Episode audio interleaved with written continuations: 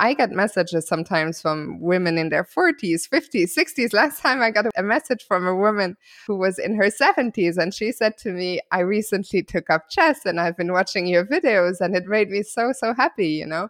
Uh, so it's not just young girls, uh, although I've been saying that. I think just anything that can inspire any any girls or any women out there.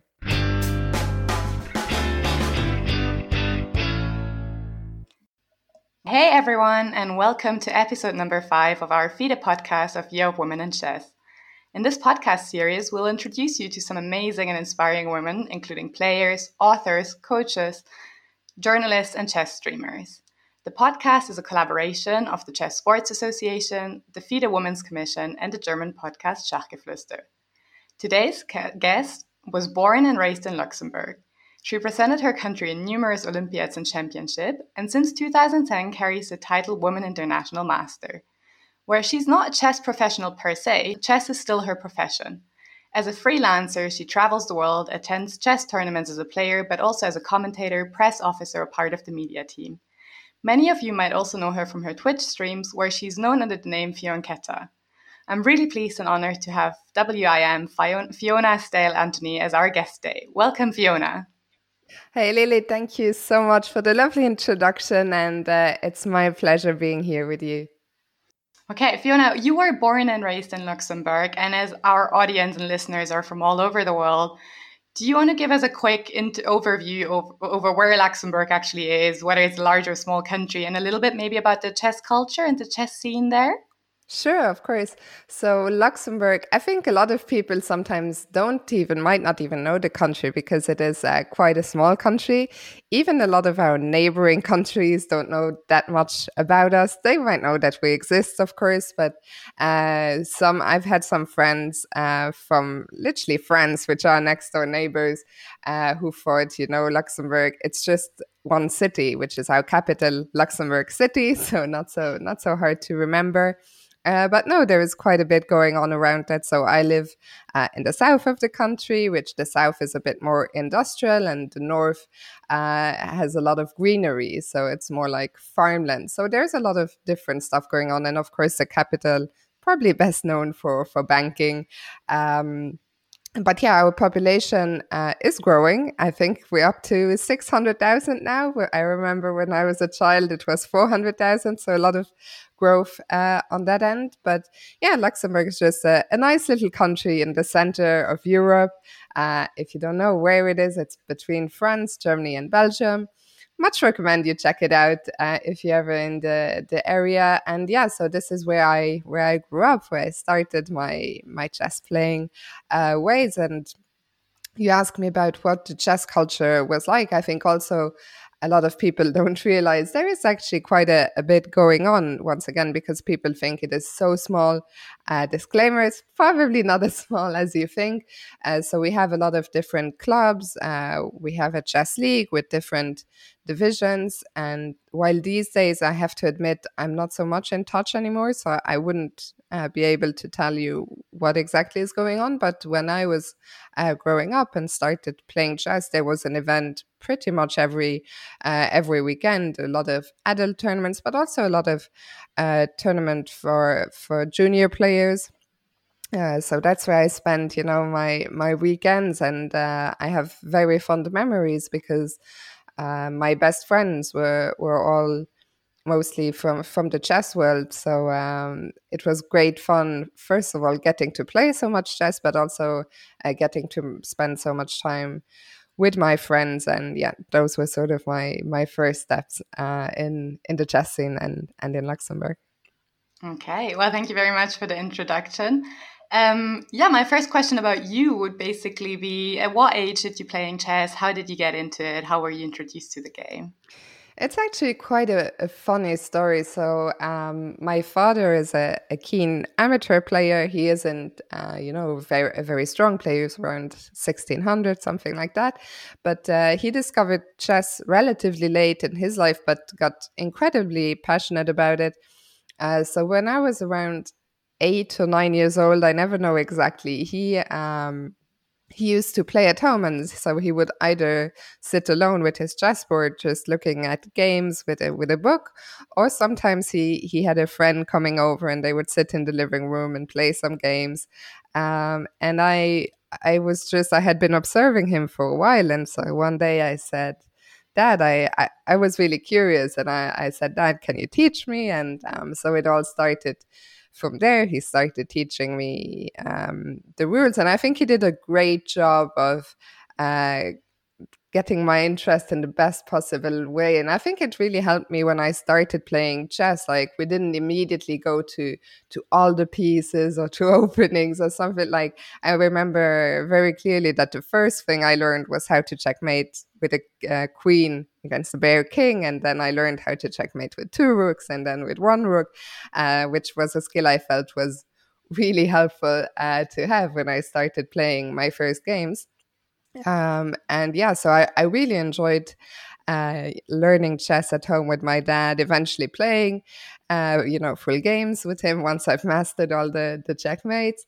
Um, but then came the time when I had a friend. She she would play uh, tournament uh, games already, and uh, my dad said, "Do you want to go and see her play the tournament? See what that's like." So remember, I'd only ever played uh, chess at home, so we went to to see my friend, and I have to say, I hated. I hated it at the tournament. Uh, I was only there as a spectator, but it felt so overwhelming.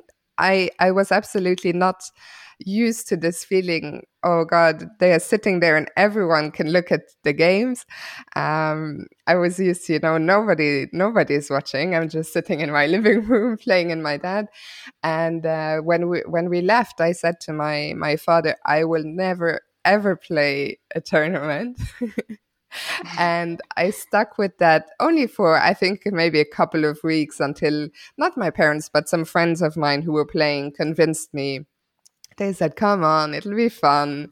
Uh, so they they did some work there, and uh, they eventually convinced me, and so I played my first tournament. I I guess I was uh, probably ten years old, and um, basically never looked looked back from there. So uh, that was my my story for how it all all started. Yeah, I mean, like you take it even further. We'll talk about this later. But nowadays, you stream your games in front of like hundreds and thousands of people and do commentary and stuff. Yeah, for sure, a big, a big step up from uh, from when I thought I didn't even want anyone to to look at me play chess. yeah, yeah. Um, I I read actually in several of your your previous interviews that your dad was also the person who took you to your first kind of super tournament as a spectator. Um, and that, that was quite an inspirational moment for you. Maybe you want to like talk a little bit about that. Yeah, exactly. So I I was lucky that from the moment it start if I started playing tournaments, everything happened very fast. Uh, there were not too many uh, girls playing in Luxembourg at the time, so I very quickly made the national team. You know, got to play my first uh, youth world and European championships, and very quickly got a, a big uh, passion for for chess. So it all happened very fast. And then I believe it was in in 2001. Uh, my father, who had gone to a few super events, asked me if I wanted to come along, and of of course I, I did. And that tournament was Dortmund. Um, and I remember very fondly. So I, I, was 12, 12 years old at the time, and uh, I was um, fascinated to to sit in the public. I, I, believe we all had like headphones with with the commentary, so that was really my my first experience of um, of seeing the best players in the world. And I, I remember I became a huge fan of uh, Alexander Morozevich, who who was playing there, and he had this flamboyant attacking style and i thought oh my god this is this guy is so cool he's such a cool player. And uh, i also remember very fondly i had this tournament program where after every round when the players got up i would run to the stage and get their their autographs. I still have that somewhere uh, one of my probably my my nicest chess um, memories or memor- memorabilia. Uh, so yeah that was um, definitely a moment that stayed with me forever, I would say.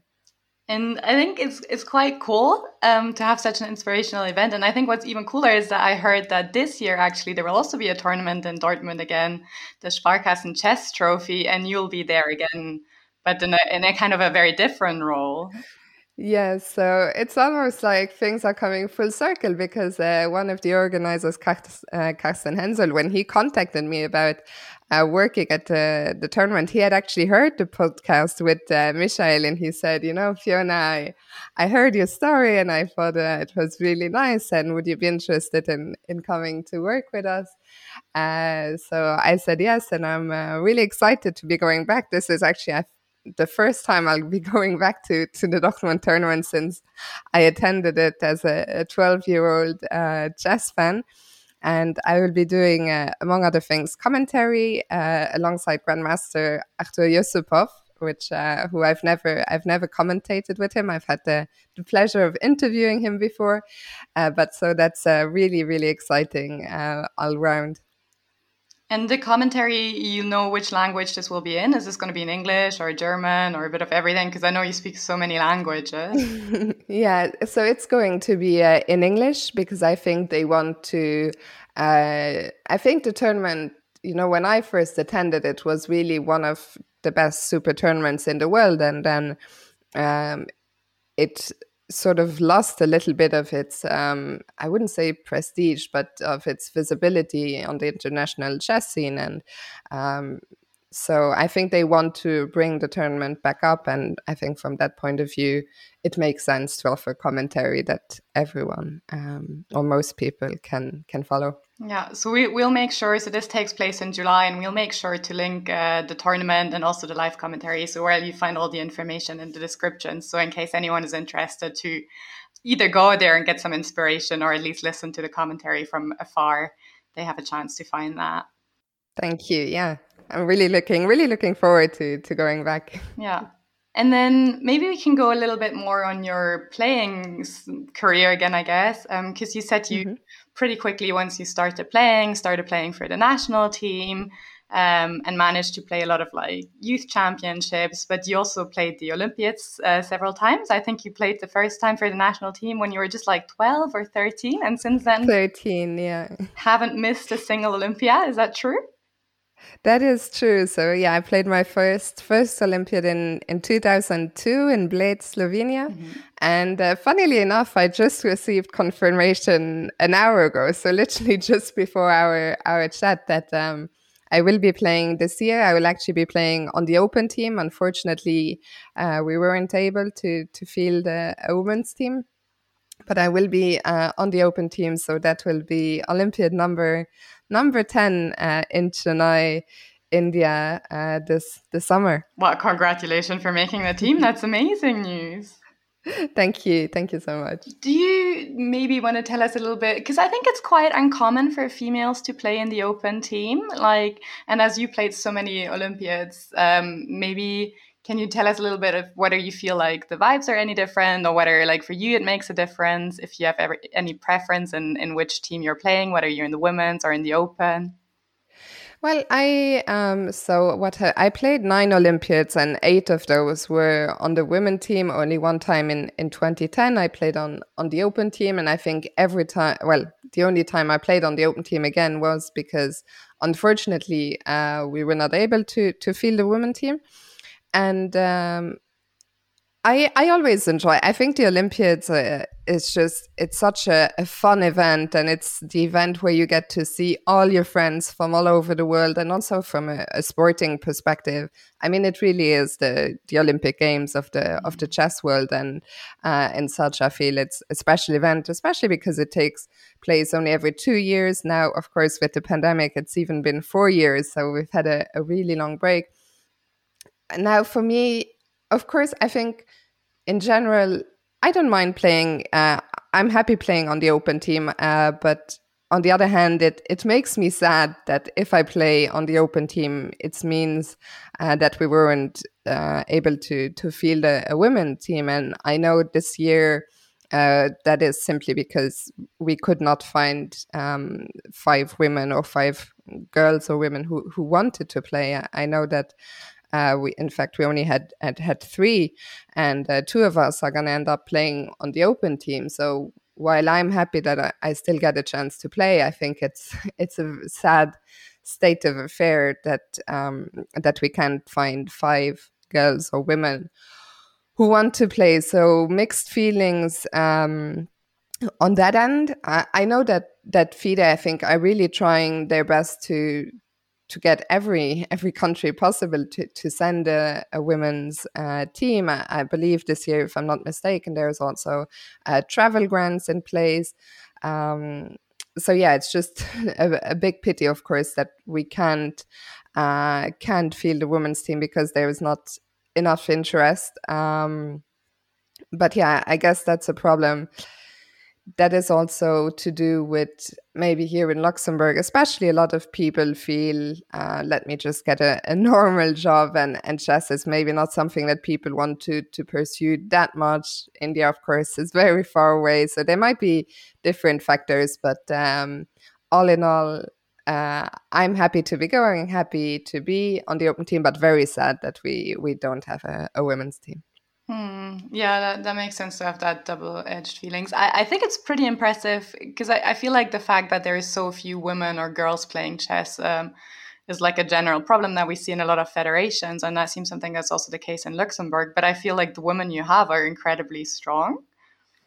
Yeah, especially for that reason, it's a it's a pity. I mean, if we were able to to field our strongest team, um, I believe I would be on maybe the fourth board or mm. so.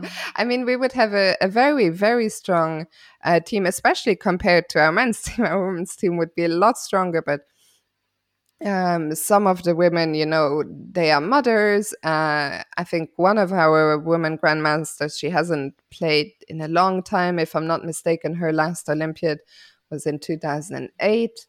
Um, then a friend of mine who was my roommate at the last Olympiad in 2018, she's also a very strong player. She was out uh, second board or top board at the time. She recently became a mother. So, of course, there's these factors.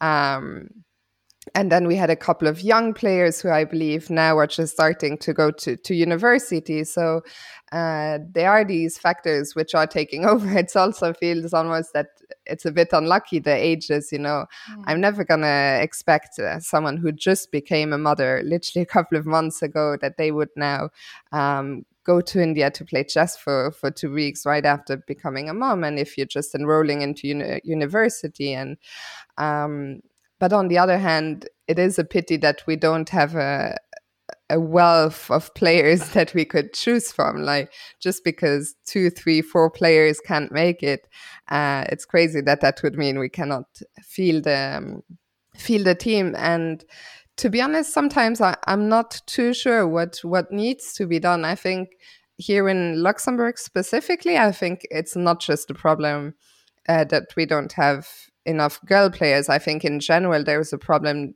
that there hasn't been so much of a younger generation coming up, not just with girls but also with with boys. So I think in Luxembourg it's not so much a women specific problem, uh, but rather a, a chess specific problem with n- not enough young players uh, coming up and maybe chess in general not offering enough interesting prospects compared to um, just taking up a normal job. Luxembourg is one of the countries with the best salaries in the world. So I think a lot of people play chess for fun, but then when it gets more serious, um, are not so incentivized to, to spend more time uh, on chess rather than, you know, an academic career or pursuing a job. So there's all these factors, and I'm getting very rambly. But as you say, it is it is a pity that we have these strong women players, but that nothing really comes up be behind uh, that from the next the next generation. So maybe it's also on us to to get together and with the federation and see how we can inspire uh, maybe some some girls. Yeah, it'll be interesting to see how how the chess like well, I guess like for all sports, but how that develops and how the Corona crisis and that not no clubs or something happened for such a long time will affect. But I guess like for chess, there's also some some positives because I think like the Queen's Gambit, but then also like this whole Twitch and things like that made made chess a, a quite a bit more cool or more approachable for young people or reached out to like completely new pools. So yeah, it'll be interesting to see. Yeah, for sure. I think it's actually exactly how you're saying. I think online chess benefit benefited hugely uh, in a way from the pandemic, which is paradoxical. But um, I think a lot of clubs and uh, federations maybe suffered because it's it's challenging to to keep your activities going uh, online over such a long time period. So certainly I think there were there were ups, uh, pros and, and cons uh, during this period for chess. Yeah. Well, we come to the reporting and the media a bit later because we know you're an absolute expert on this. But um, one more question I actually have about um, you playing. So I, I, saw that previously you played like so many tournaments and that it's like a bit less now, which I guess is partly because of the pandemic. But um, what was quite striking to me, and I wonder whether this is just by coincidence or whether you're more like a person that likes to play in a team. It seems that you're mostly playing in like Olympiads, but also like in the French Women's League or the Four Nations Chess League in the UK. So a lot of team competitions. Is that like just by chance or because you prefer team competitions or because they don't intervene so much with your work in commentating, which I guess is more often in opens and things like that? Yeah, I think back in the day it was a lot more. Um, you wouldn't notice it so much because I would play quite a uh, quite a lot. Um, I would play still all these team competitions you're talking about, but also quite a lot of open tournaments. And I think that started shifting sometime around already 2014, 2015 which is uh, when I started my uh, my career, let's say, of commentating, etc.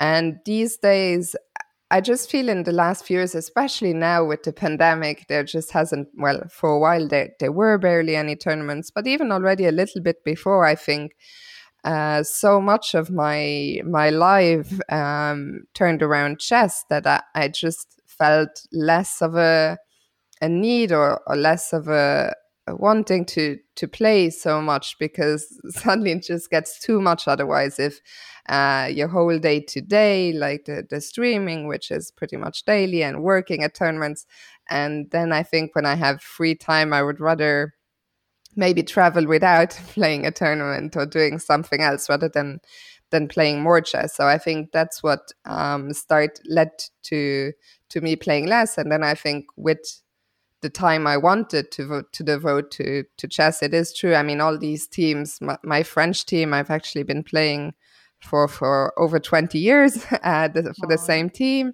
Differentiel is a team that I, I've been captaining for the last uh, seven, seven, eight years already. So uh, I I love those teams. I love playing on those teams. So I could never uh, drop those. And yeah, pretty much.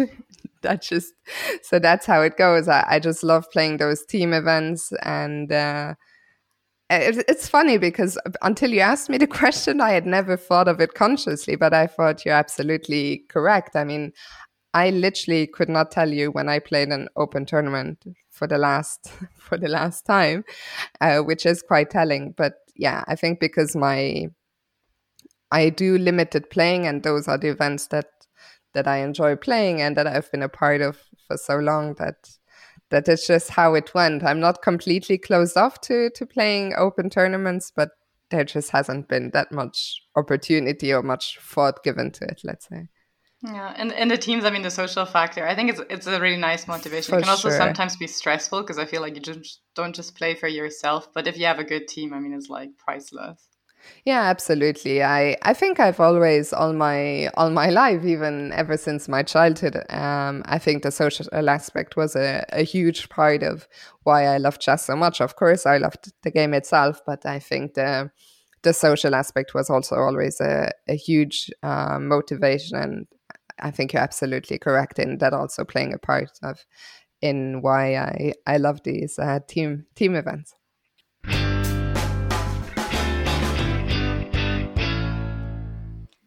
Love chess, love tennis. The Chess Sports Association, involved in the production of this podcast, is organizing an international chess tennis tournament from the 13th to 15th of August in Vienna, Austria. Sign-ups are still possible, so come join us for chess, sport and fun. The link is in the description below.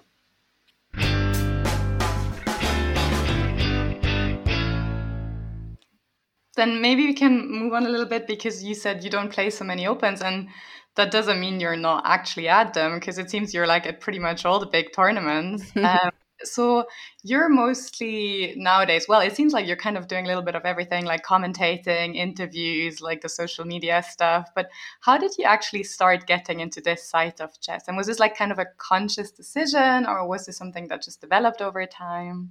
No, it was absolutely unconscious. So what had happened?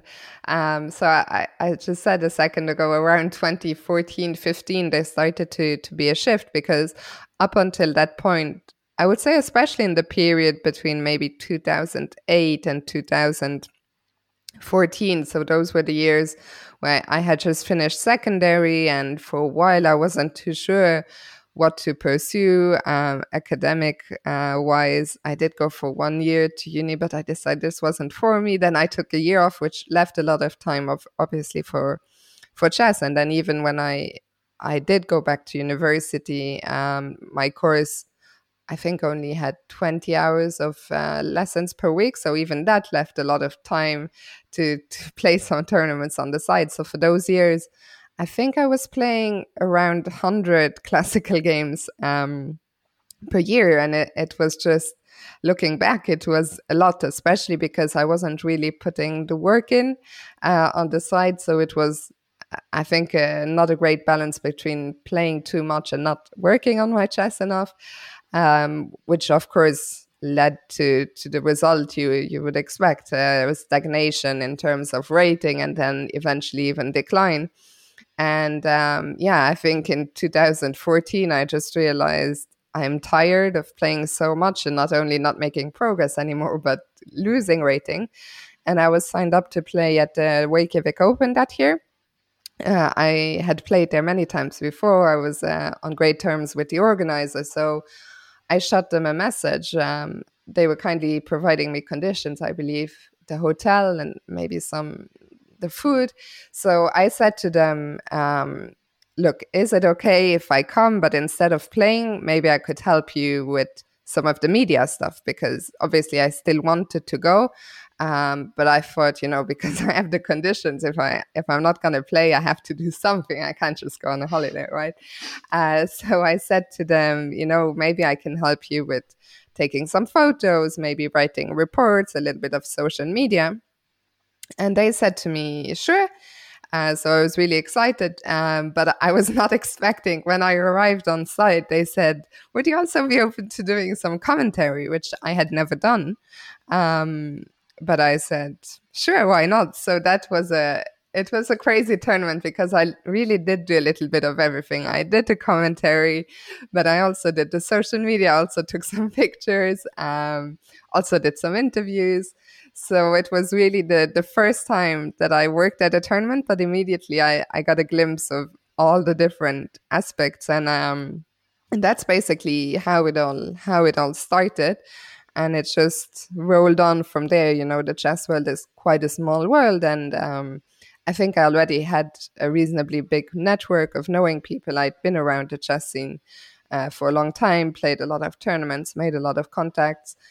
So it basically all started there in Reykjavik, uh, 20, 2014, and um, I finished my university degree in the summer of 2015, and then from there on out, it was it was clear to me that this is what I wanted, at least to try and do to try and do full time.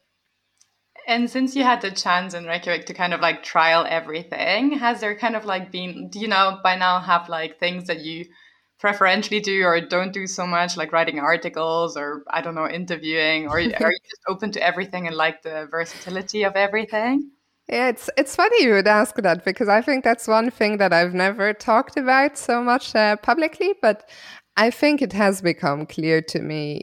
Um, I'm open to still doing everything, but I think writing um, is probably what I enjoy the least. And I think these days also, it, it just you don't get asked so much anymore because I think reports people don't I think people read less and less, which maybe is a sad reflection of society. I'm not sure, but I think a lot of the content people want quick content, and ideally they want it in video form. You know, they can just press the play button and and watch. So, I think reports these days, anyway, a lot more concise than they used to be but I would say that's probably my least. I think partly because I'm when I, I do something, I'm quite perfectionist, and uh, so very often I have memories of tournaments where I was doing other stuff as well, and then the report I would write once all the other stuff was done, and very often, you know, I would finish my report at one or two a.m. Um, and it just felt like you know I spent a lot of my night uh, writing this report, which probably not that many people are going to to read. So yeah, I would say that's probably my least uh, favorite. But as I said, it I, I don't do this so much anymore. Uh, these days, I think also a lot of the stuff is social media. It's Twitter. It's you know 280 characters max, so that takes a lot less a lot less time. Um, and I think my my favorite is is being uh, in front of the camera, especially uh, well, to do commentary, or for example, in the Isle of Man uh, a few years back, I was hired solely to do interviews, which was the first time. Um, you know, it also tells you about chess tournaments. Have some tournaments have grown so much, and the production uh, has um, has grown so much because that specifically that Isle of Man tournament. I remembered a few years earlier I was pretty much the only person on the media team, and there was no live commentary, but I was doing everything else. And then a few years later, when I said I, I was hired solely to do interviews, there were suddenly twenty of us on the on the the team doing the show and the social media. Um, so it's it's been really um, fantastic seeing chess grow and seeing chess coverage grow in, in that way, and it's um, it's been very exciting uh, being being a part of, of that journey. Yeah, I think it changed so much. Like not just that the medium changed from a written form to like the live commentary and things like that, but as a viewer, I feel like even the interview style kind of in these videos changed a lot. Like they seem in the last two years to have got much more personal, much more tried to catch a person. Because again, as an amateur player, I remember as a child I watched like sometimes I read things or I looked at commentary and it was all like long variations that I couldn't even follow without a board. Mm. Um, and I feel yeah. like nowadays they're much more for a broader audience. Yeah, I, I would agree with that. I, I think the chess world as a whole understood that people at home, of course, some people are interested in the variations, but as you say, there's a difference between a couple of crucial variations and discussing only variations 10 moves deep and nobody's quite sure what's going on. Even you know i've i've been in that spot. Sometimes even the interviewer you just stand there and literally just nod your head because you have no idea. You know you have no idea what your interviewer is talking about. Um, so I, I think as you say there really has been a shift uh, and the chess world, I think, also has understood that a lot of the people, while they want to hear about the game, they also want to hear about, you know, who is this person maybe that I'm hearing uh, from, and you know, what is it like at the tournament, and what's going on behind the scenes. You know, what are they up to when they're not at the board? And I think uh, I, I would like to think, at least, that in some ways, as a whole, as the chess world, we have managed to um, provide more of that content to to just give a bit more of a glimpse into yeah who are these people and what's going on at the tournament other than just on the board in terms of chess variations.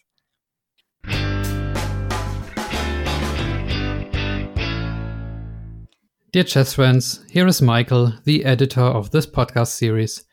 Thanks very much for switching on. I'm very happy to be part of this collaboration for the benefit of the Year of Women in Chess. My German chess podcast Schachgeflüster is now sponsored by AIM Chess. Therefore, I would like to draw your attention to this great tool. AIM Chess is part of the Play Magnus group. On AIM Chess, you can enter your Lichess, your chess.com, and your chess24 usernames. AIM Chess analyzes your online games for you.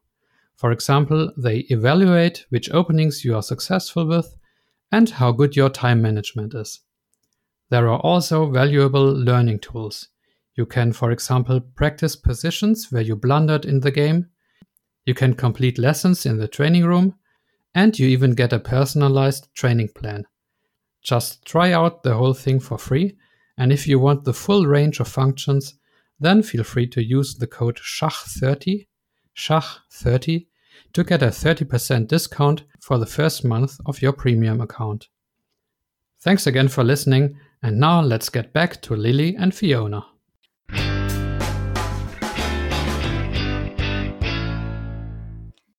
Do you have someone you prefer? Like, do you have like a a group of people, or I guess like single people, which which you prefer interviewing a lot because they're just like easygoing and like it's or, or, other ones which are super difficult where you really have to tickle answers out, or do you feel it's much more rather than a person depending on like for example the result they just had in a game before? I guess it's easier to interview someone that just played a good game.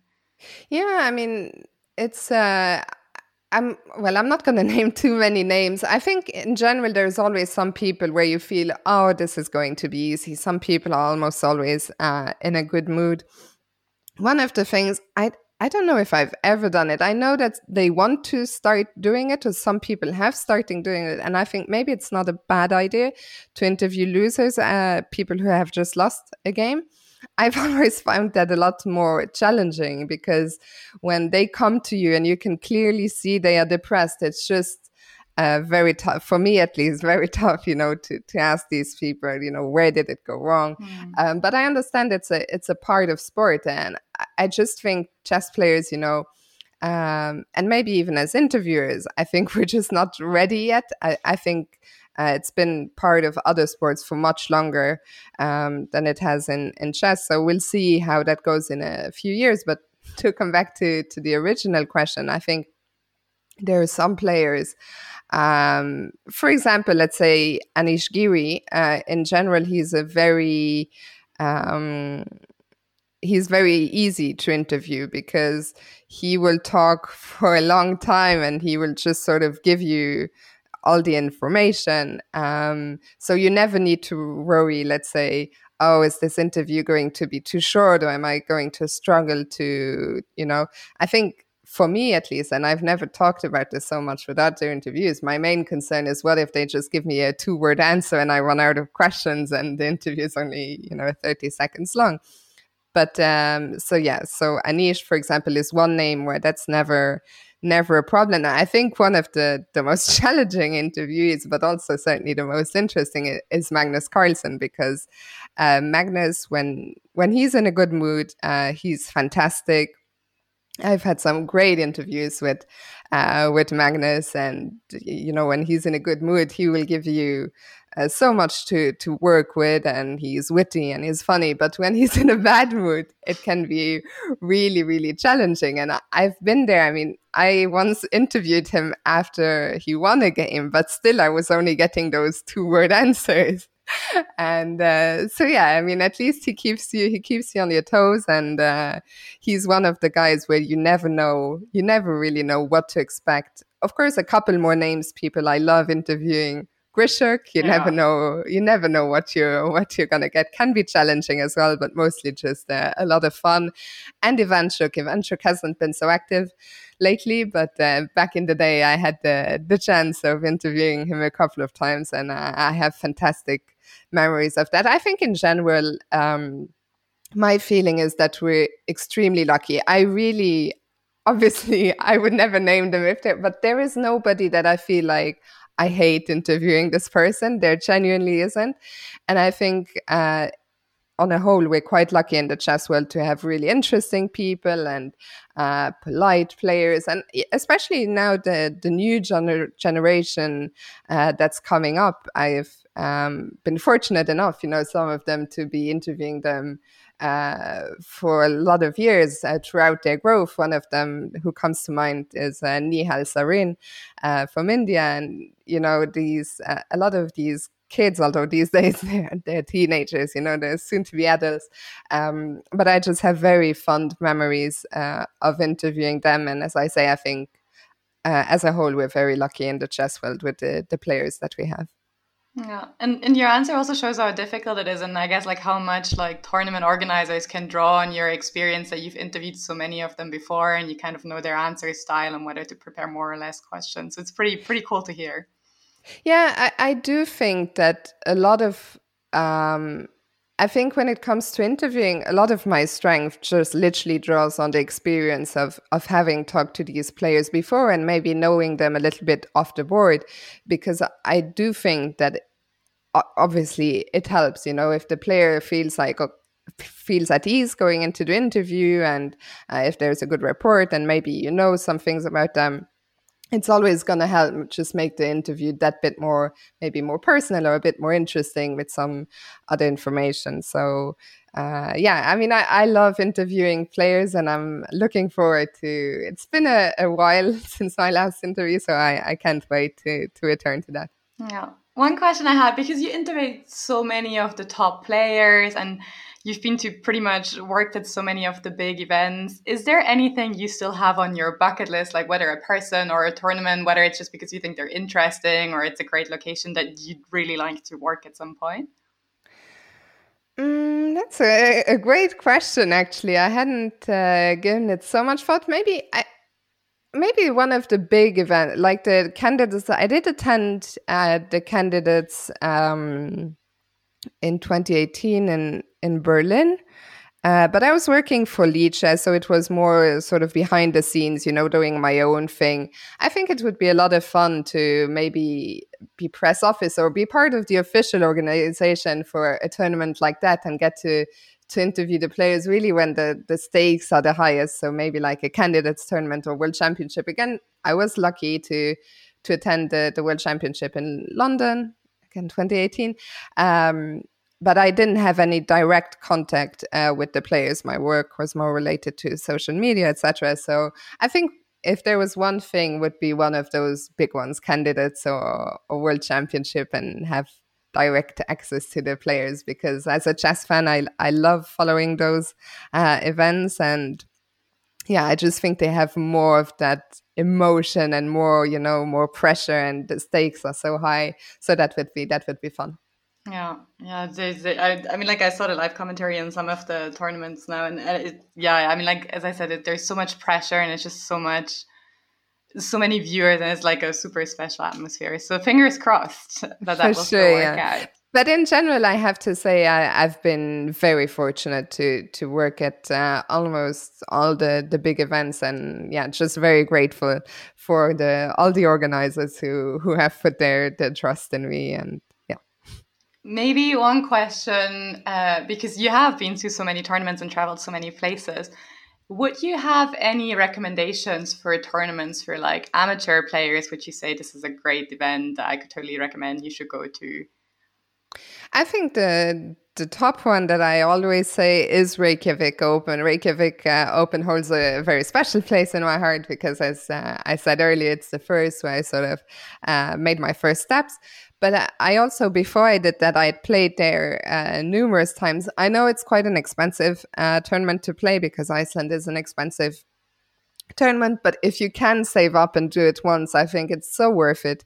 Um, because first of all, the the people are fantastic, uh, so welcoming, so friendly, and Iceland is just for me one of the most beautiful uh, countries and the world. The nature is so stunning. So I, I recommend if you manage to go there, uh, try and take a few days either before or after the tournament, you know, and just drive around and explore. Uh, the wilderness. I've done this myself numerous times. I always try to go a bit early or stay a bit longer.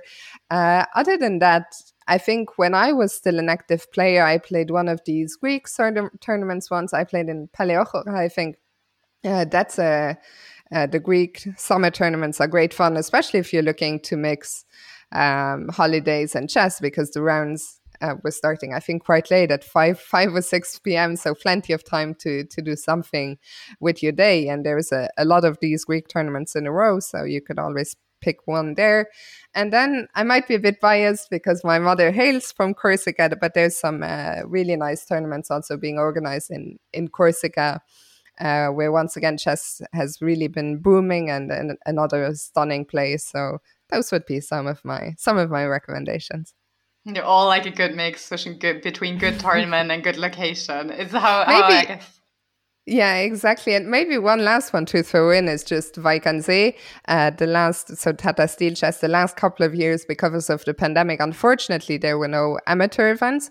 Uh, but I very much hope they will be back in 2023. And I think that's just such a unique opportunity to to play in the same playing hall as Magnus Carlsen.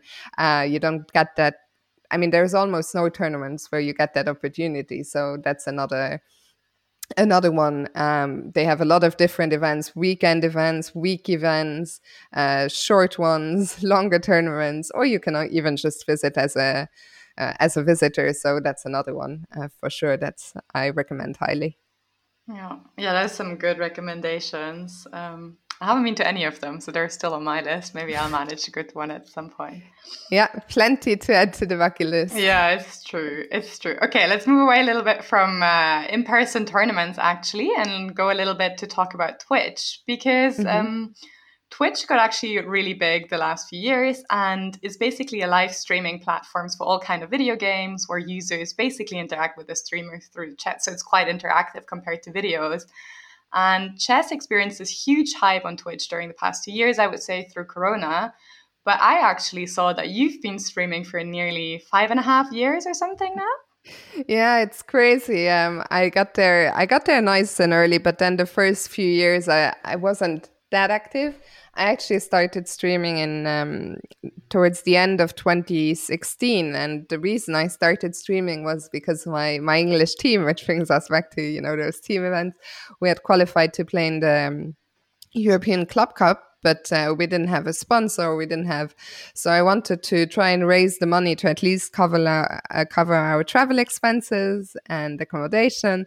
So that's how the idea of uh, Twitch was born. I was also uh, inspired at the time by one of my best friends, Simon Williams, aka the Ginger GM, who was really one of the early uh, the early trailblazers, I would say, on Twitch. So yeah, started in 2016, which is some fundraiser streams for our team and some collaborations with uh, Simon. And it's so, I mean, to me, it's just incredible when I compare uh, how things were back then to how they are now. I mean, I have never seen anything like this. At the time, there were maybe, I would say, maybe 10 of us, you know, chess mm. Uh, and these days, I mean, at any given time, there were, you know, around 50 people at least streaming chess. So it's just been absolutely uh, insane the growth in terms of pure numbers, but also to see, you know, uh, some of the best players in the world joining streaming. The best example, of course, is Hikaru. Uh, so yeah, it's just been um, been quite the journey, let's say, for for chess on Twitch. And do you feel so? I assume your viewers also must have increased a lot during the Corona crisis because there were more streamers, but also more viewers. Mm, how do you think Twitch will, or like, I guess it's already like now a lot of countries are opening up and the Corona rules are easing. Do you think this will still be something that will stick around or it'll kind of decrease again? Yeah, I, I think we have already started seeing the decrease for, I would say, for a few months. I think, as you say, with uh, regulations being relaxed, but also with you know the weather outside getting nicer, uh, I think people are eager, and and I don't blame them. You know, just to return to a normal life. You know, go out, see friends, um, especially now with summer coming, enjoy the the nice weather. So I, I, think we've definitely seen the decrease already, and I think it's normal. You know, if uh, what goes up must come down kind of thing. Like these waves they can never stay you know the hype can never last forever. But i don't think that means that it's going to go away completely. I think we're just now sort of on a a, da- a bit of a down wave uh, again but there will be there will be winter again. Hopefully there will not be another corona wave. That's not what i'm hoping for. Um, i heard rumors that there might be a queen's gambit part two. So i think chess um, you know it's been there for thousands of years and i think it's here it's here to stay. So i think there will always be factors. I, I even now, maybe in a month, I think the candidates tournament is going to uh, generate a lot of interest. I'm I'm sure, and as I say, you know, maybe a bigger wave will come again if there is a Queen's Gambit Part 2 or other factors. So I, am quite positive about the future, and I think that it's normal that there will always be some some lulls, like I think we're experiencing now. But I think all in all, the, the future is still still bright for for chess on Twitch. Yeah, I think it's, it's super interesting because also it reached out to such a new audience. Like there were so many, both like beginning streamers, like streamers that are like beginners, but as I said, like also the complete opposite with Hikaru, like super strong players, and also the audience that it was people that kind of never watched chess before. And I guess at the beginning, at least in Germany, was debated quite heatedly whether this is mm-hmm. kind of like the right way to go forward with the chess or whether we should keep it because like the level then was like not as high in some of the streams and like some of the more mm, settled chess player were very upset about this, I guess. Mm-hmm. But yeah, I personally think it was a great gain for the chess world. For sure. And I think the most controversial point of what you're, you're talking about came with the, the PogChamps mm-hmm. uh, tournaments that were put on by, by chess.com. And I, I think, as you say, you know, a lot of people, there was a lot of gatekeeping of like, what are they doing to chess? Like, we don't want to. But I thought they were great events and all these, like, I genuinely not just thought, oh, they're great uh, content creators and this is great for chess, which of course it was, but I enjoyed watching these people because a lot of them uh, genuinely tried to to improve and put a lot of work in, and I thought it was super super interesting uh, from that point of view as well. And I didn't understand the people who were criticizing it so much because I mean, there is so much chess content out there. If this is not your cup of tea, like just don't don't watch it. It's not it's not like PogChamps was suddenly the only content out there, which maybe that would be a problem. But um, I thought it was uh, great for what it did for for chess, and I also felt that effect, uh, the effect of you know the the audience changing. I remember at some point a few years back, I almost felt the people who watch my stream on average are are as strong as me. I, I sometimes you know I would have chess discussions, and it felt like this is such a high commu- like the community is so are such strong players as a whole. While these mm. days, I'm very happy, you know, to have a, a lot of uh, people watching me who are rated under a thousand or just starting out, and I, I'm very happy that it's more a diverse community, and um, it's great to see people supporting each other. You know, the more experienced, stronger players, you know, giving tips, helping out uh, those who want to learn who are just starting out. So I, I think it's really important uh, to to have that diversity and to also provide content for for everyone. Yeah, I, I, absolutely love the diversity of the chess content we have nowadays. There's something for like super complicated analysis, and there's something for beginners. And I think it's absolutely great. Absolutely, yeah. So yeah, we'll for sure link your Twitch details uh, in the description below. So uh, if people want to check out Fiona's Twitch streams, they're loads of fun to watch. Uh, please do so. One point I, I appreciate to, the shout out. yeah, one point I want to catch up on because I actually haven't heard this about the Queen's Gambit follow up. um, because um, I also saw that you actually put a post out or like a little poll, I guess, like for um, the defamation lawsuit against Netflix for Queen's mm-hmm. Gambit. Um, yeah, and I wondered again, like, what what your position is on this. Um, yeah, I mean, it, it's something we haven't heard about it for for a while. I at the time felt quite strongly that if I was Nona Gaprindashvili, to be honest, I would be pissed off mm. as well. Uh, I do not understand what the need was to to belittle her achievements or to to minimize them.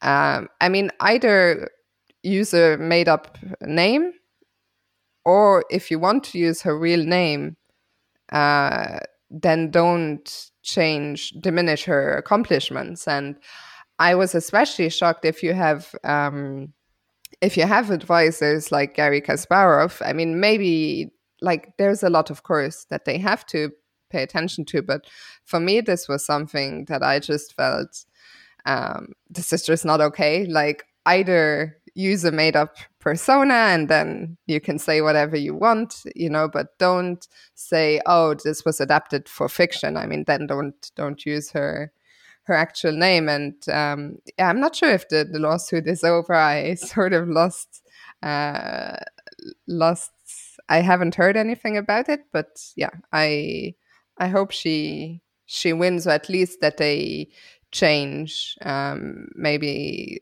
they can edit something, or at least, at the very least, apologize to her. Yeah, or at least I guess even if that doesn't happen, I guess another newspaper article is out that like at least say this is not the case, which which I already thought was quite quite good for people that don't play chess so they know. Um, exactly. Yeah. yeah. Okay, then maybe one thing uh, on a personal level, moving away from from Twitch, I'm not even sure how many people know these things, but you used to make these vlogs. Mm-hmm. um, which are kind of like these video blogs where you kind of take viewers to these big tournaments, show them behind the scenes, and um, there haven't been any in a while. And I was wondering if this was because of Corona or if this is something you're not planning to do anytime soon because there's so much work. Because I, I personally really, really love them. They give such a great view behind the scenes and like what these tournaments are like and i guess like gave a view on the whole friendship perspective and mm-hmm. meeting friends and stuff like that no, I think the vlogs are probably my favorite content that I've ever uh, put out. But I have to, I mean, the main reason that they are not happening anymore, of course, I haven't filmed much. As you said, you know, with the pandemic, I didn't go to as many tournaments as before. Uh, but also the, the vlogs I only did the easy part, which was filming. Um, mm-hmm. I think they were really brilliantly edited uh, by my friend and editor Anton Squared Me, but uh, he got really, really quite busy with work. And the problem was uh, with these vlogs, uh, there was so much of his time going into it for for relatively little like the audiences were, were quite small. So there is still some footage uh, that he has. I believe part two from norway chess 2020 is still outstanding. So someday we want to to get around to to publishing that at least. I also filmed in in tata steel last year but looking back I, I think the footage is not that exciting because uh, a lot of these tournaments you know during the pandemic there just wasn't much going on outside uh, outside of the board. You just, okay, you, you play, you go back to your room.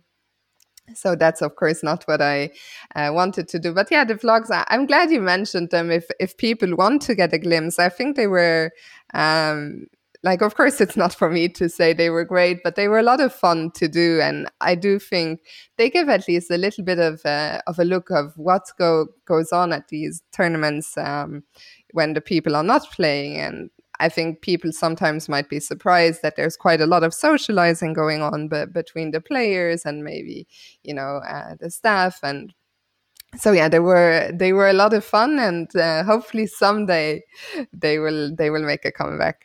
And make sure to also link them in the description. As i said like for me they gave a, a great inside view into the whole tournament and what it's like and uh, it, it really motivates to go to these for me where i also go to like a lot of these things for not just the chess but also the social stuff it is a great motivation and it was very cool to see yeah thank you okay i think we don't have that much time left so maybe just two more questions first of mm-hmm. all um, now that I guess like all the tournaments are restarting, we already heard that the Sparkassen Chess Trophy in Dortmund will be one of your next stop. Where which other events have you already planned for this year, or where will we be able to see you uh, in two two days from now. So I think by the time this gets published, I might be I might be back already. But I'm going to uh, to Sharjah in the United Arab uh, Emirates. There is a very strong tournament uh, taking place there.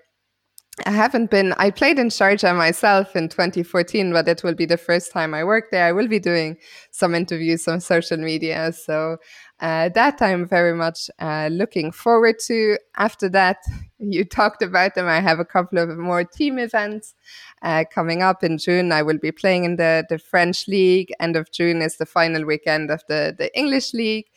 Um, and then there is only Dortmund before before the big one, of course, the the chess Olympiad. I am super excited that the Olympiad is back after four years. I've never been to India, uh, so I'm really, really looking forward to that. And after that, like it's very busy until then. After that, I haven't made too many plans, but I'm sure something will come up for, for the end of the year as well. Hopefully, a bit of a break after that. But yeah, sounds amazing. we'll cross our fingers for your tournaments that they all go well. Thank you so much, Lilli. And then one final question because this podcast is part of the FIDE Year of Women in Chess kind of what would you as a player or also a professional like making a living from chess? What other ideas events which other support would you like to see from FIDE to support women in chess? Well first of all i, I think it's a great initiative to to have this um, this year of, of women in chess. It's hard to it's hard to i don't have any concrete ideas but i think anything that will give young girls uh, you know, female role models to look up to. And I, am very happy to to be on this podcast for that that reason. Um, I I think a lot of us women players or women who work in chess, like if I can only inspire one girl or two girls, you know, I I feel uh, that makes me really happy. And uh, so I think anything um, maybe some some tournaments. You know, this this experience that I had in Dortmund when I was young uh, left such a deep impression on me. So, you know, maybe some some. I think we're still lacking a lot of uh, women super tournaments uh, in Europe. So if if like when I was young back then in Dortmund, if this could be a tournament with the best players in the world, and if you had the opportunity to approach them, you know, uh, maybe ask them some questions, maybe have some lectures around. I think anything that that just gives girls um, more role models to look up to. But I think especially it's also important if they can interact uh, more actively with them. So uh, it's very vague in my head, but yeah, I think just giving young girls everywhere and not just young girls you know i get messages sometimes from women in their 40s 50s 60s last time i got a woman a message from a woman who was in her 70s and she said to me i recently took up chess and i've been watching your videos and it made me so so happy you know?